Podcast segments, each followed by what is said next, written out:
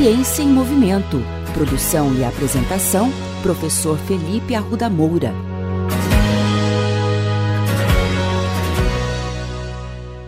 Olá, bem-vindos a mais um episódio da coluna Ciência em Movimento. Há alguns anos eu comprei um smartwatch, traduzindo, um relógio inteligente. Calma, pessoal, eu sou professor e não gastei essa fortuna que você deve estar tá imaginando que eu gastei. Eu comprei um reloginho desses chineses, nada muito caro. E por que, que ele é chamado de relógio inteligente? Porque ele tem várias funções de monitoramento. Ele mede frequência cardíaca, distância percorrida, o seu nível de estresse a qualidade do seu sono e muitas outras medidas. E uma medida muito legal que tem uh, um nível de precisão relativamente bom é o número de passos. Como que esse relógio mede o número de passos? Alguns desses relógios possuem acelerômetros ou até mesmo um dispositivo que identifica mudanças abruptas de direção. Como a gente coloca esse relógio no punho, por conta desses movimentos para frente e para trás dos braços, ele consegue calcular quantos passos nós damos no dia.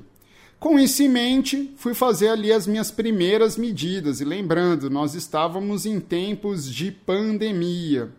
E digo a vocês, os meus registros em isolamento social foram, em média, vergonhosos 1.500 ou 2.000 passos, no máximo, nos dias mais ativos.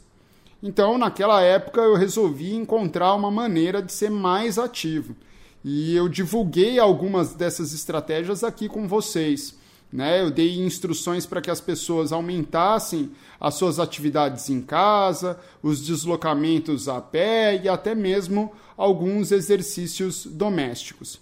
Mas especialmente sobre o número de passos, porque que isso é uma medida bem legal porque popularmente há uma indicação para que as pessoas andem pelo menos 10 mil passos por dia.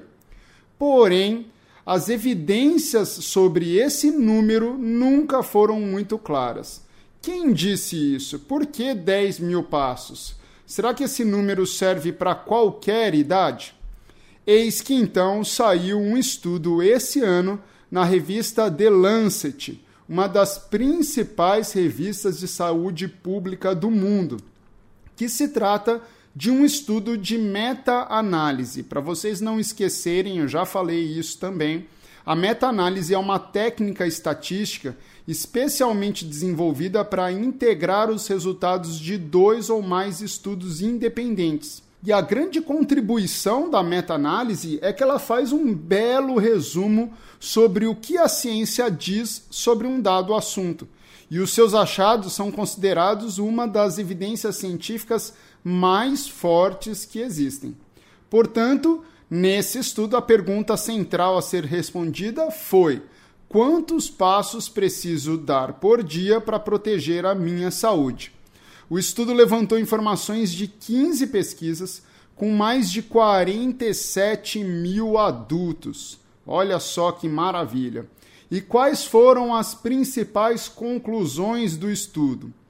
Para os idosos, ou seja, pessoas acima de 60 anos de idade, são necessários menos de 10 mil passos por dia. Olha que boa notícia. Para eles, de 6 mil a 8 mil passos é o suficiente para que haja um decréscimo progressivo no risco de mortalidade por todas as causas. E vejam bem, o decréscimo é progressivo. O que isso significa? Quanto mais passos o indivíduo dá, menor é o risco de mortalidade. Para os adultos mais jovens, abaixo ali dos 60 anos, o número de passos deve ser entre 8 mil e 10 mil passos para que haja essa redução de risco de mortalidade. Então, esses achados podem ser utilizados por você como um parâmetro ou uma meta a ser atingida no dia. Voltando ao meu caso, hoje felizmente eu voltei a dar aulas presenciais. E nos dias de sala de aula, O meu número de passos é seis vezes mais do que em tempos de pandemia. E hoje, quando eu dou aula, eu atinjo facilmente os 12 mil passos por dia, às vezes até um pouquinho mais. Então agora eu deixo essa pergunta a vocês, meus queridos e minhas queridas ouvintes. Quantos passos vocês dão por dia?